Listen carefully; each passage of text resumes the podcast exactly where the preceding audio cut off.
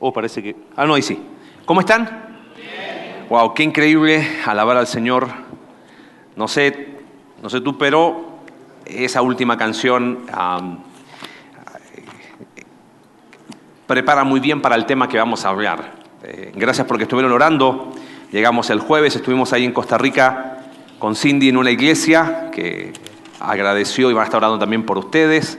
Es una iglesia que tiene 30 años y quieren empezar trabajo con grupos pequeños y nunca lo han hecho. Así es que me dijeron, ¿te animarías a venir y contarnos un poco? Dije, mira, te podemos contar nuestros errores, nuestros fracasos y todas las cosas que nos hemos equivocado. Eh, pero me, había un deseo enorme de crecer y de decir, queremos experimentar aquello de que el domingo no alcanza. Así es que, iglesia, ¿qué empieza mañana?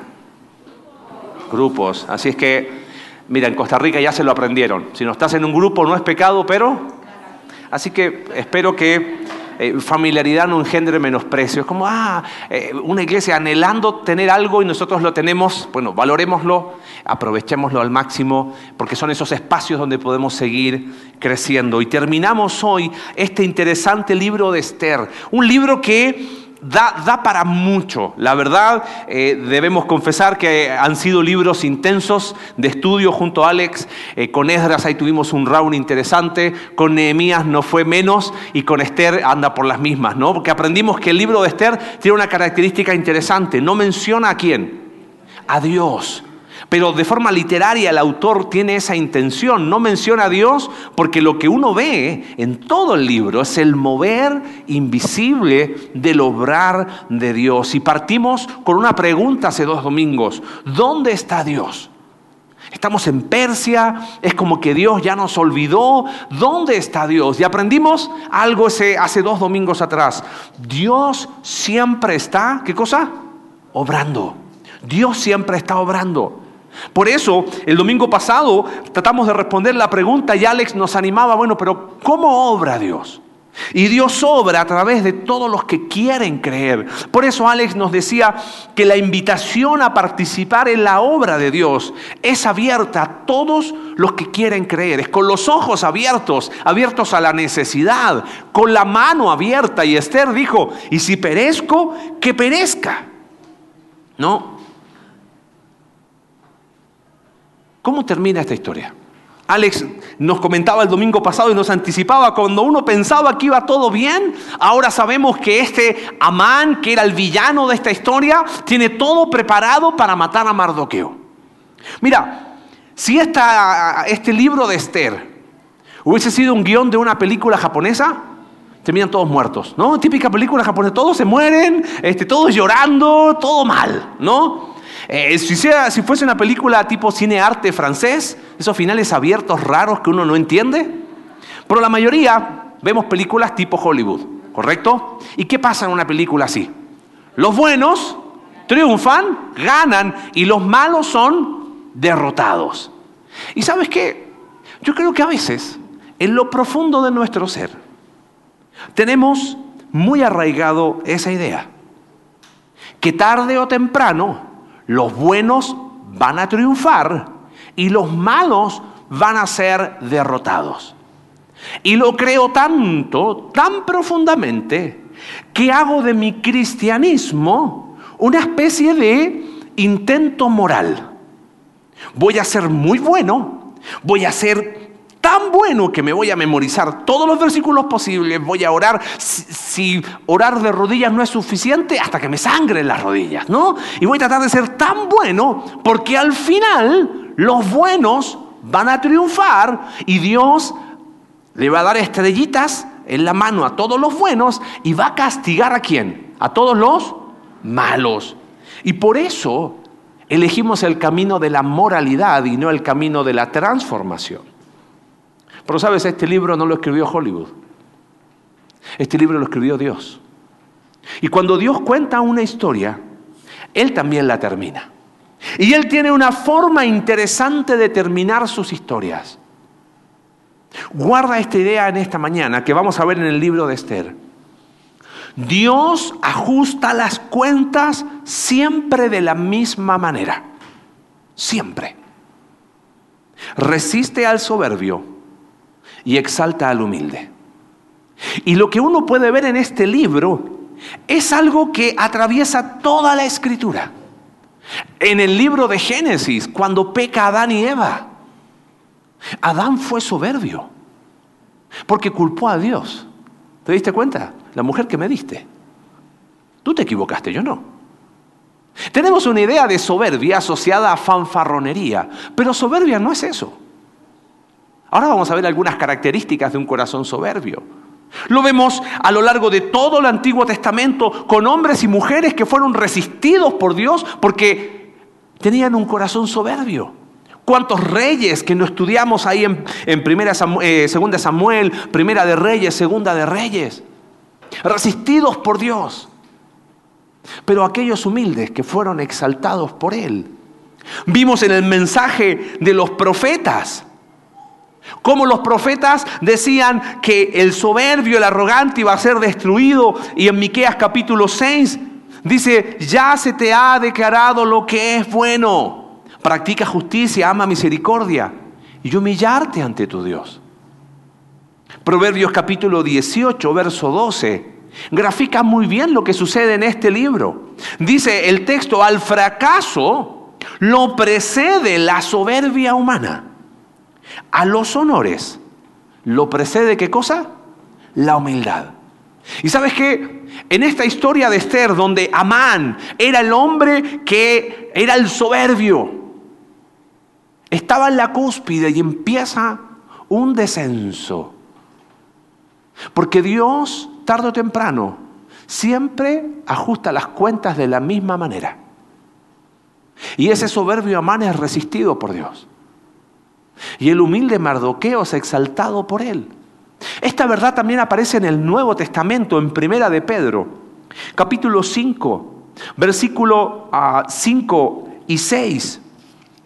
Pedro dice, lo, leo porque es algo que vamos a volver hacia el final. Asimismo, jóvenes, sométanse a los ancianos, revístanse, revístanse todos de humildad en su trato mutuo, porque Dios se opone a los orgullosos, pero da gracia a los humildes. Es otra forma de decir que Dios resiste al soberbio y exalta al humilde. Eso es una cita de Proverbios capítulo 3.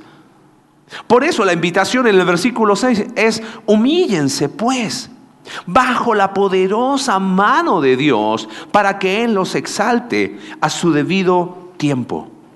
Así que yendo al libro de Esther, vamos a hablar en primer lugar de Amán.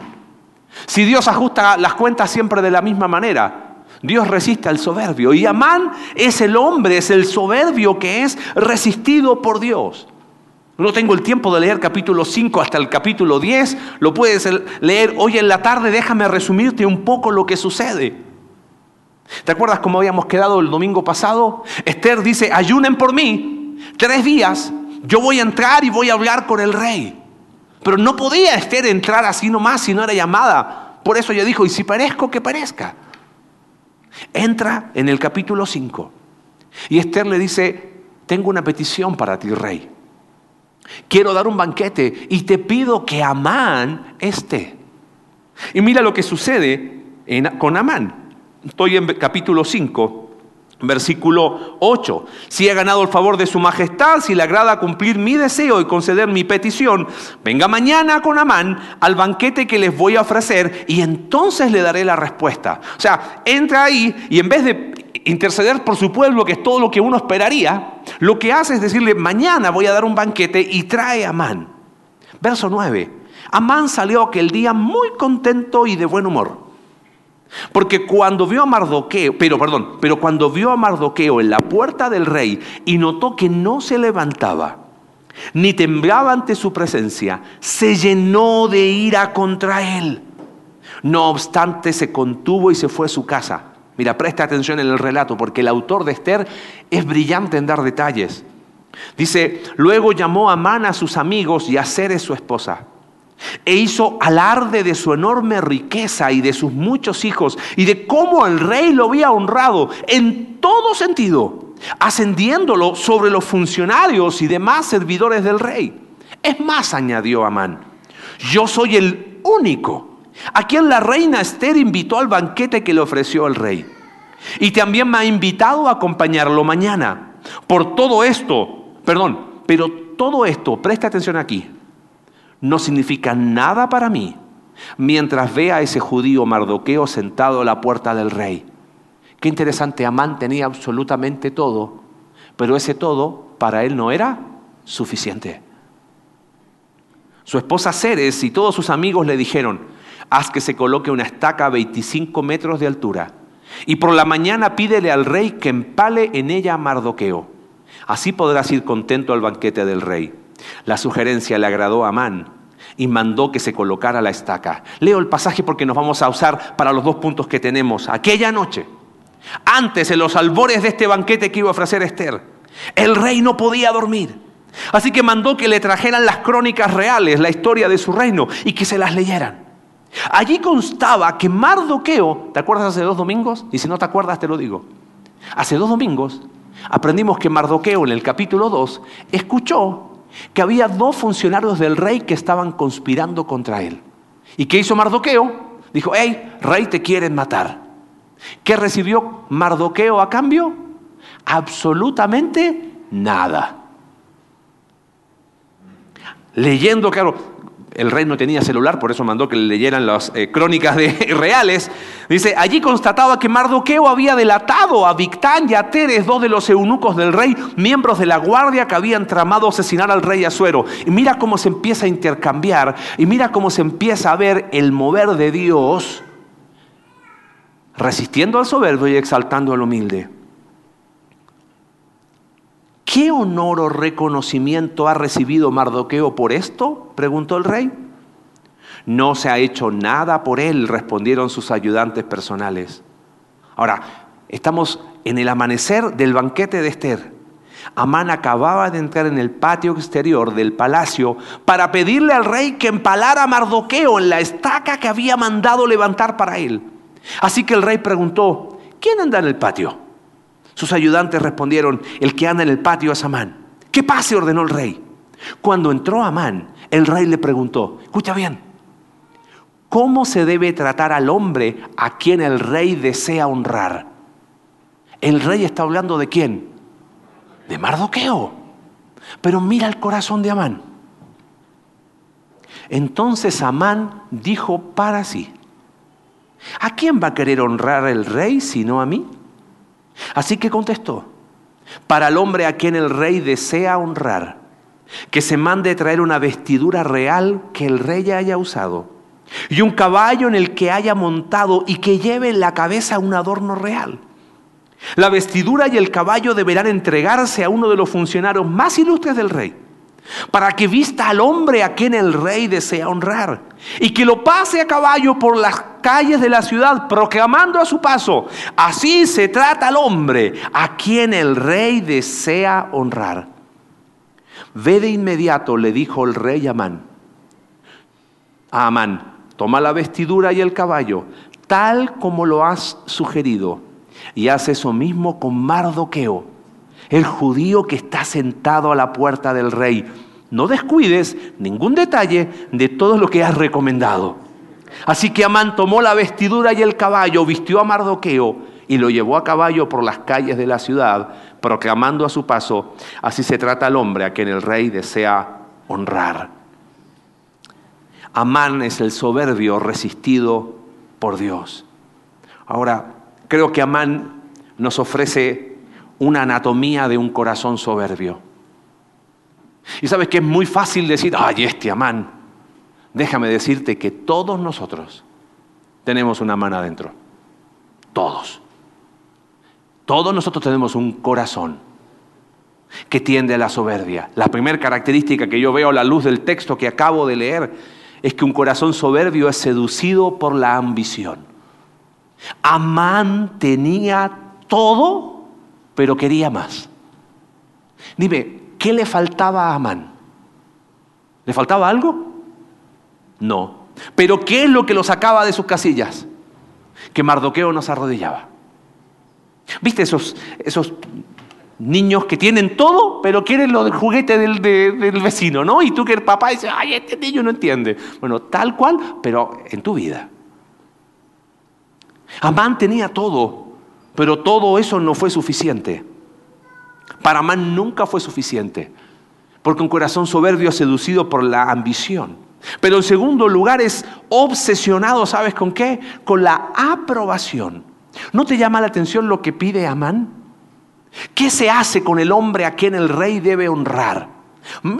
Es muy interesante porque dice, vístanlo con una ropa que haya sido usada por quién. ¿Qué estaba queriendo hacer Amán? Jugar a ser rey por cinco minutos. En aquel tiempo, las ropas reales tenían una, una, idea casi de superstición de que ahí estaba la fuerza y el poder del rey. Dime, ¿qué le podía faltar a Amán si era el segundo después del rey? Y tener la aprobación y el aplauso de qué? Que le daban al rey. Por eso él dijo, denme el disfraz del rey por cinco minutos y pásenme en el caballo del rey con la corona del rey. Es interesante, los psicólogos dicen que se desarrolla una especie de adicción a la aprobación. Es como una droga. Están obsesionados con la aprobación. ¿Sabes cómo termina Amán?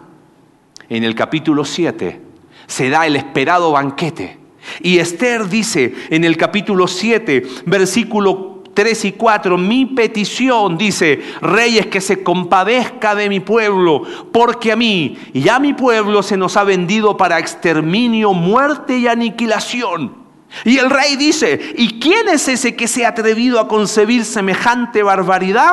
¿Dónde está? El adversario y enemigo es este miserable Amán, respondió Esther. Amán quedó aterrorizado ante el rey y la reina. Después Amán le ruega a Esther y cuando el rey ve ese cuadro,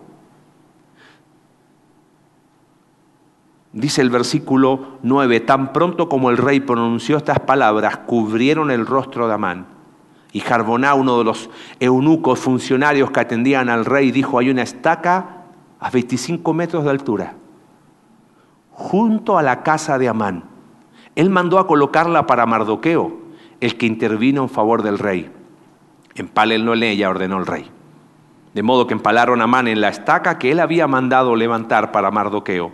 Con eso se aplacó la furia del rey. Corazón soberbio, no solamente seducido por la ambición, obsesionado con la aprobación, es engañado por el aislamiento. ¿No te llama la atención que todo el tiempo Amán siempre se trató de quién? De él, de él, de él, de él. Todas las riquezas y se, jactaba de todo lo que tenía. Y al final, la reina Esther, al único que llamó al banquete del rey fue a mí. El rey pregunta, ¿quién va a ser el hombre que desea honrar? Obvio que voy a ser quién? Yo. Todo se trataba de él. Nunca hubo un sentido de comunidad. ¿Sabes qué? Dios siempre está obrando. Y como aprendimos el domingo, Dios hace una invitación a participar en su obra a través de la fe. Pero qué tragedia es estar en otro canal.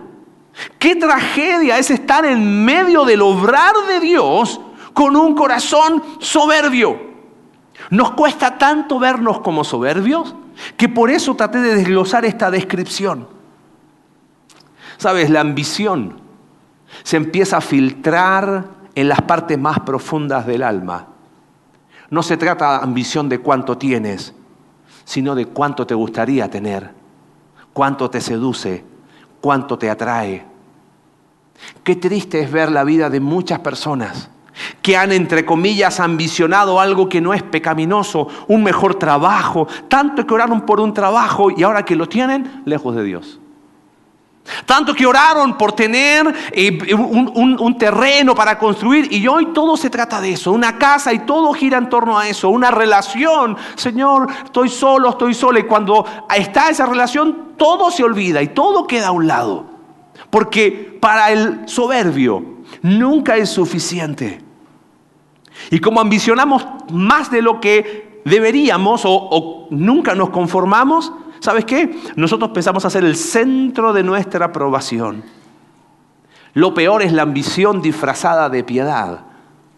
Ambición por querer saber, por conocer, por tener todas las respuestas, por discutir en redes sociales, por callar a otros. Pregunta, ¿cómo nos va en el reino de la aprobación? ¿Sabes que me llamó mucho la atención esto? Porque esta obsesión que tenía Amán con ser aprobado, estaba obsesionado con eso. Y él dijo, no importa, qué ridículo ser paseado en el caballo del rey con ropa del rey cuando todos sabían que no era el rey. Pero es que sabes que la aprobación es una droga. Y siempre te pide más. Y nos carcome esa necesidad de demostrarle al mundo que sí pudimos, que sí lo logramos. Frase muy de redes sociales, que aunque nadie creyó en mí, yo sí creí en mí. y todo le da like, por favor. Y me quiero demostrar a mí mismo que puedo. La peor, si la aprobación es adictiva, la peor droga es la autoaprobación. Sabes que la aprobación hace preguntas del tipo, ¿qué pensarán si digo esto? Cuando te haces esa pregunta, lo que tu corazón y mi corazón están buscando es aprobación. ¿Qué pensarán si hago esto? ¿Será bien visto si yo hago tal cosa? ¿Será bien visto si yo publico tal cosa? Personas seducidas por la ambición y adictas a la aprobación terminan siempre aislados como Amán. Y sabes que puede estar bañado de piedad. Y esa es la que a mí más me da miedo. ¿Sabes cuántos colegas del gremio en el que trabajamos con Alex hemos visto seducidos por la ambición y obsesionados, adictos a la droga de la aprobación? No, Señor, queremos que tu iglesia tú la extiendas. No, es mi iglesia para que mi nombre sea promovido. Y esa adicción a la aprobación. Voy buscando personas aduladores y esa adicción no para hasta que terminas autodestruyéndote. Leí hace poco una historia muy interesante. Le preguntaron a una mujer de la Orquesta Filarmónica de Boston, ¿cómo se siente cuando después de terminar el concierto toda la gente se pone en pie a aplaudirla y al otro día los críticos en los periódicos lo destruyen. Y fue muy interesante la respuesta. Esta mujer dijo que con el tiempo había aprendido a no ponerle mucha atención al aplauso del público o a la desaprobación de los críticos. Aprendí que la única cosa que debía buscar era la aprobación de mi director de orquesta. Después de todo, él era la única persona que realmente sabía cómo tenía que tocar.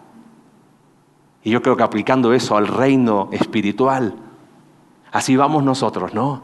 Ah, me aplaudieron. ¿Y qué dijeron los críticos? Y nos olvidamos que hay solamente una persona a quien agradar, y es nuestro Salvador. ¿Sabes qué, Amán? Ese hombre que estaba pero obsesionado con la ambición, con la aprobación, que terminó aislado, es el hombre resistido por Dios. Porque siempre, escúchame bien, siempre, siempre, siempre, Dios ajusta las cuentas de la misma manera. Resiste al soberbio. Pero terminemos hablando de Mardoqueo. Porque Mardoqueo es el humilde que es exaltado por Dios. Y en el relato que vimos recién, aquel hombre que estaba esperando morir sin él saberlo. ¿Quién salvó a Mardoqueo? Lo salvó la mano invisible de Dios. Sí, es verdad. ¿Quién lo salvó? ¿El insomnio del rey? Como no podía dormir, ¿no? ¡Ay, tráigamelos! Y nosotros queremos explicar y sentarnos en el trono de Dios. Escúchame, este es el mover invisible de Dios, pero coloquémonos un poco en los zapatos de Mardoqueo. ¿Sabe? El corazón humilde, así como Amán nos dio una anatomía de un corazón soberbio, Mardoqueo nos da la anatomía de un corazón humilde. ¿Sabes cuál fue la gran motivación de Mardoqueo? Él fue motivado por la voluntad de Dios. ¿No te llama la atención que no es que hay un relato en este libro, ah, eh, parte uno del plan de Mardoqueo, parte dos del plan de Mardoqueo? Él no tenía idea de lo que estaba sucediendo. Él simplemente fue íntegro porque cuando vio que dos funcionarios del rey estaban conspirando contra el rey, en vez de ver eso como una ocasión para su ambición, para decir aquí vamos todos contra el rey, él simplemente dijo, rey, avísenle al rey que estos dos lo van a matar. ¿Y recibió algún tipo de aprobación? Ninguna. Pero Dios siempre exalta al humilde. Porque si algo inflamaba el corazón de Mardoqueo, era que él estaba motivado por la voluntad de Dios. Es más, mira qué interesante el detalle que da el autor, porque hay muchos detalles interesantes. Capítulo 6, después que es llevado por Amán, así se trata al hombre a quien el rey desea honrar, versículo 12. Después Mardoqueo, después de ser que el mismo Amán lo tuvo que exaltar, volvió a la puerta del rey. Él no dijo, este es mi momento de brillar y ahora aplaude a mí. No, no, no. Hablábamos hace dos domingos atrás.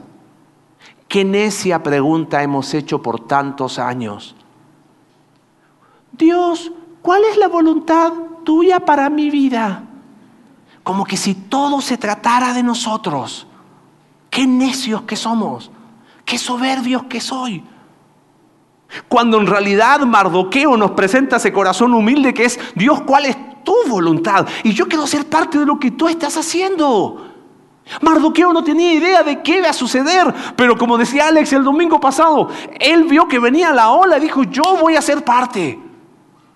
Y le dijo a Esther, y ni creas, ahí en el capítulo 4, em, verso 12, no te imagines que por estar en la casa del rey serás la única que escape con vida de entre los judíos. Si ahora te quedas absolutamente callada, de otra parte vendrá el alivio y la liberación para los judíos. Este Mardoqueo es increíble.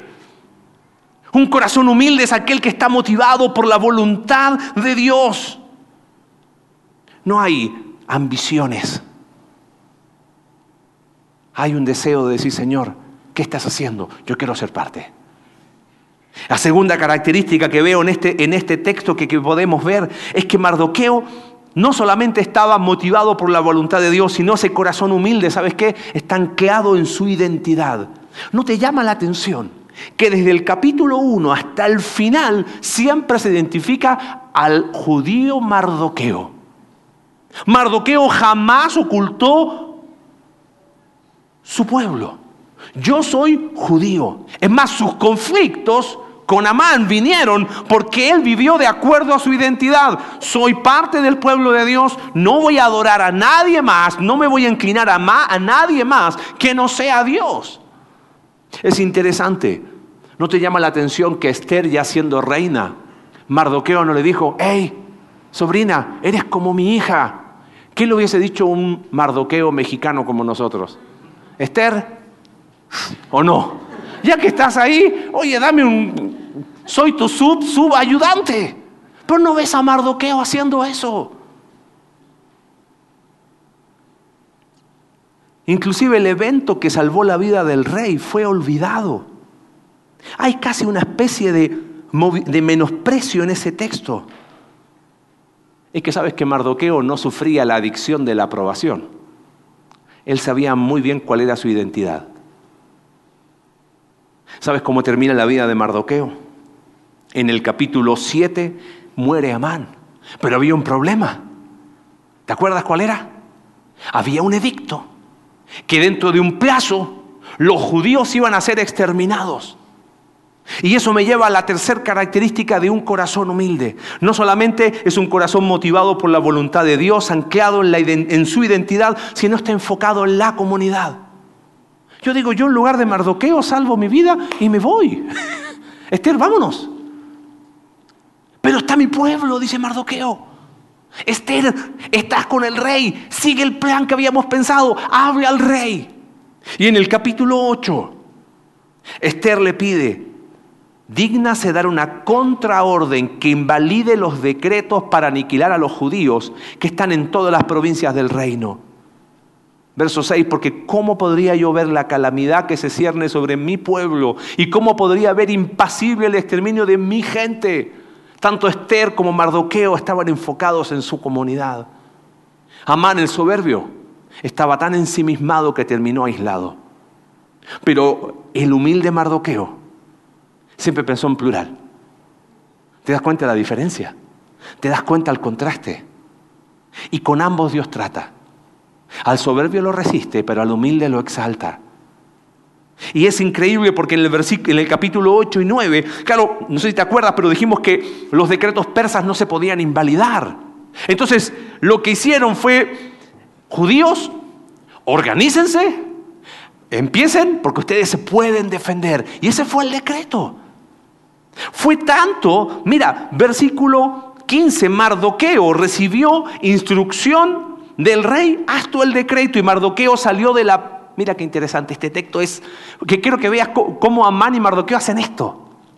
Mardoqueo, capítulo 8, versículo 15, salió de la presencia del rey vistiendo ropas qué? Amán pidió las ropas reales. Eso hace el soberbio.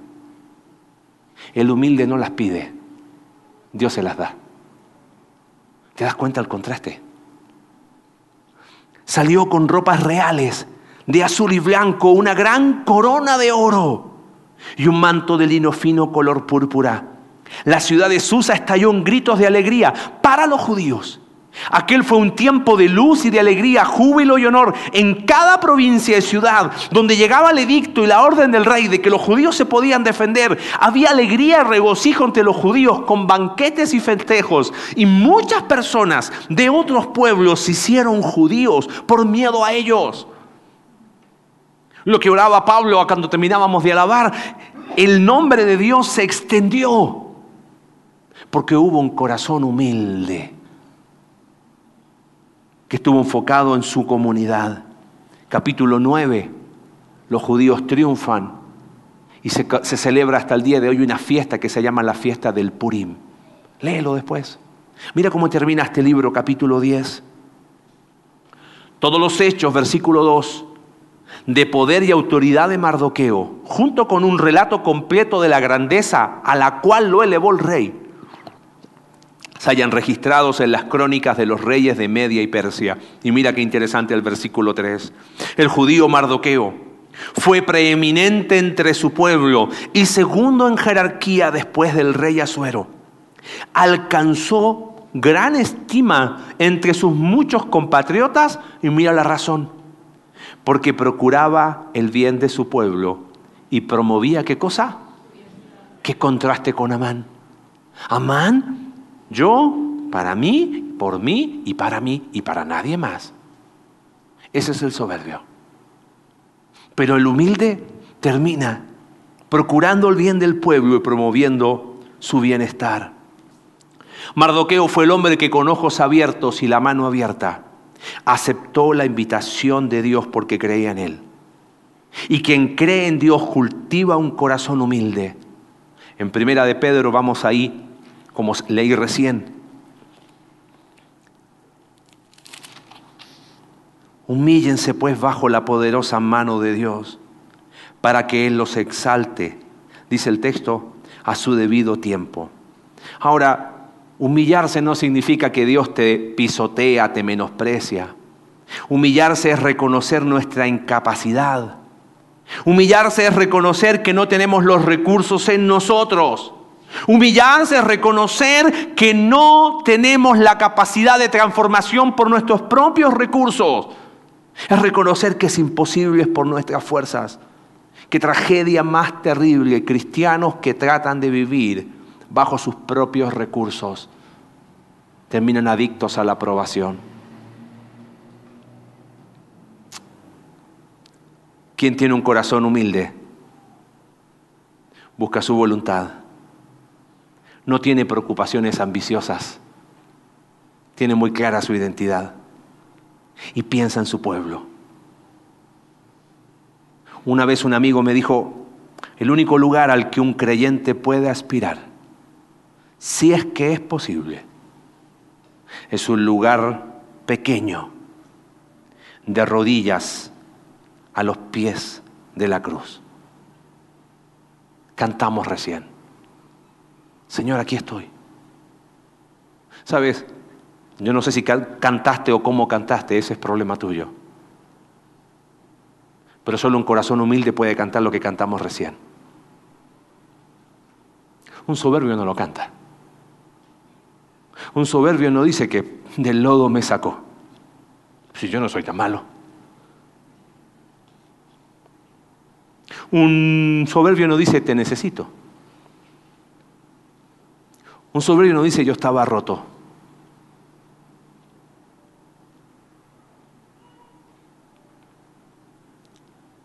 Ahora, solamente este, este concepto final para, para, quedar bien claro. Ah, entonces, ¿significa que si yo soy humilde, entonces Dios me va a exaltar? Ok, esta semana Dios, dame esa humildad, quiero ser humilde, me voy a colocar, voy a colocar carteles en mi casa que diga, tienes que ser humilde, tienes que ser humilde, humíllate ante Dios, así yo la próxima semana soy exaltado por Él. Si tú crees que ese es el cierre de esta predicación, no entendiste absolutamente nada.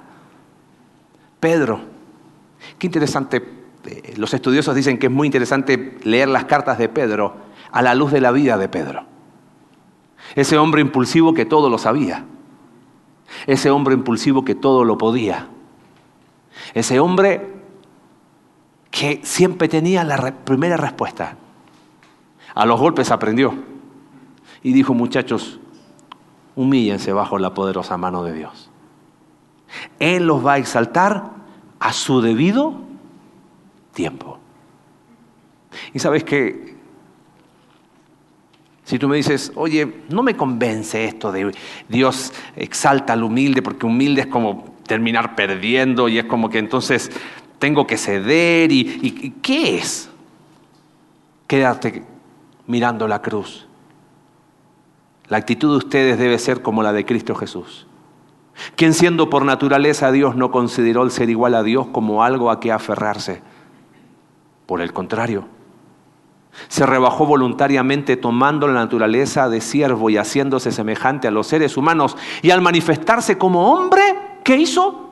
Se humilló a sí mismo. Filipenses capítulo 2, versículo 8. Y se hizo obediente hasta la muerte y muerte de cruz. ¿No te convence ser Mardoqueo? Ahí tienes el ejemplo.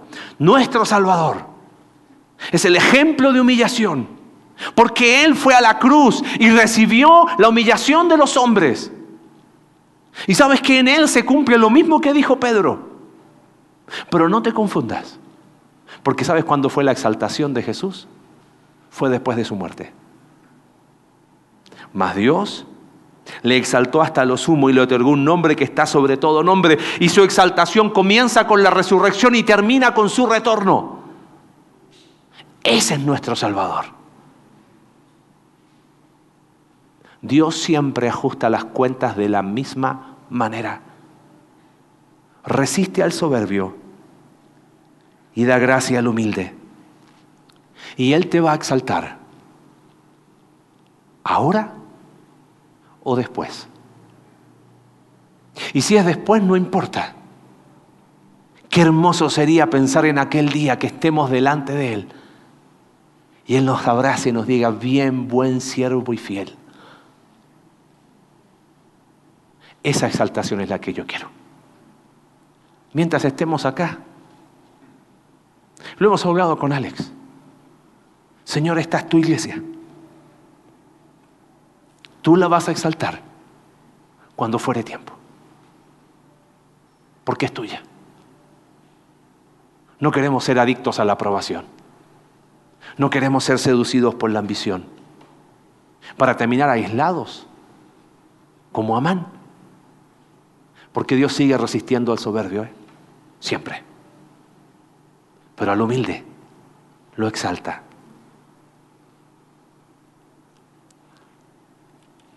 ¿Has sentido, has pensado, has dicho alguna vez qué injusta que es la vida? No intentes ajustar las cosas tú. Porque tarde o temprano Dios siempre ajusta las cuentas. Esa es una gran lección de este libro.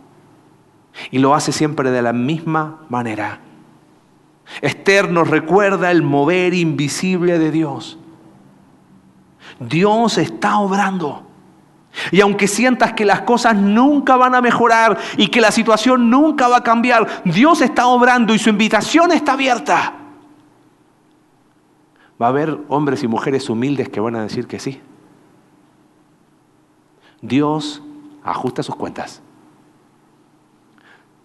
Checa estar del lado correcto, del lado de la cruz. Padre, gracias por tu palabra hoy. Qué increíble libro. Y cómo al aprender de este libro terminamos apuntando al único lugar donde un hijo de Dios puede apuntar, la cruz. Es que no hay otro lugar donde podamos reconocer nuestra incapacidad, donde nos humillemos y entendamos como cantábamos, aquí estoy, te necesito, me rindo a ti. Reconocer a los pies de la cruz que tu gracia nos ha alcanzado, que tu gracia ha borrado nuestros pecados, que tu gracia derrotó para siempre la muerte. Padre, te pido por cada persona en este lugar que pueda apropiarse de estas verdades que nos enseña este increíble libro de Esther. Porque así como lo hiciste miles de años de atrás, tú sigues obrando hoy. Y sigues extendiendo tu invitación con los ojos abiertos y con la mano abierta Padre, yo te pido que puedas seguir levantando de este lugar más hombres como Mardoqueo, más mujeres como Esther, pero teniéndote eh, siempre a ti en mente, mirando la cruz.